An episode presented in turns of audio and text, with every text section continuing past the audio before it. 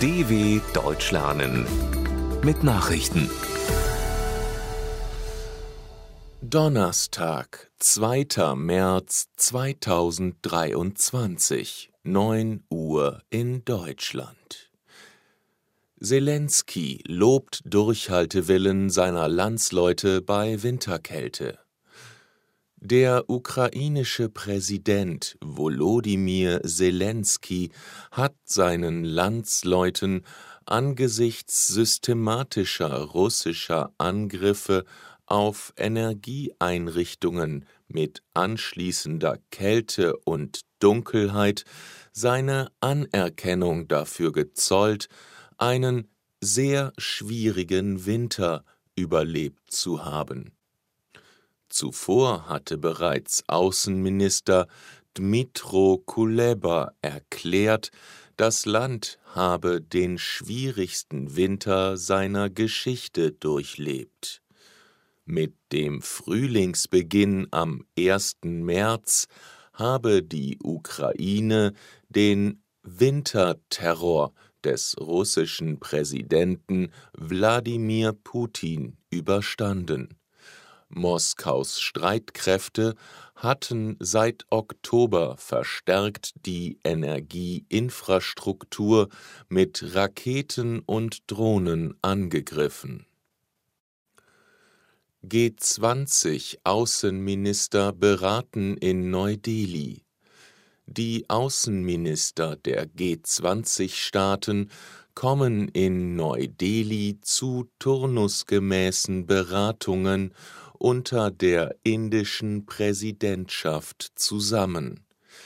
Indien will den Vorsitz nutzen, um den Fokus auf Themen wie den Kampf gegen die Armut sowie die Klimafinanzierung zu richten. Doch der Krieg in der Ukraine und seine Auswirkungen dürften die Tagesordnung bestimmen. Nach Angaben aus Moskau will Außenminister Sergei Lavrov das Treffen nutzen, um gegen die westliche Unterstützung der Ukraine Stimmung zu machen. Ein Sprecher des Auswärtigen Amts in Berlin kündigte an, Außenministerin Annalena Baerbock werde Russland nicht die Bühne überlassen und russischer Propaganda entschieden entgegentreten. Zugunglück in Griechenland laut Regierungschef Folge menschlichen Fehlers. Nach dem frontalen Zusammenstoß zweier Züge in Griechenland mit mindestens 38 Toten hat Regierungschef Kyriakos Mitsotakis das Unglück auf menschliches Versagen zurückgeführt. Alles weise darauf hin, dass das Drama traurigerweise hauptsächlich aufgrund eines tragischen menschlichen Fehlers passiert sei, sagte Mitsotakis in einer Fernsehansprache. Bei dem schlimmsten Zugunglück in der Geschichte Griechenlands wurden Dutzende Menschen verletzt, Mehrere weitere wurden am Mittwochabend noch vermisst.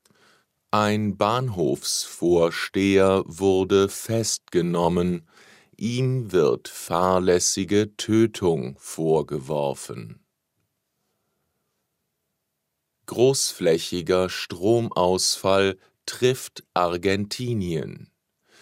Seit einem Brand an einer Hochspannungsleitung sind in Argentinien rund 20 Millionen Menschen ohne Strom.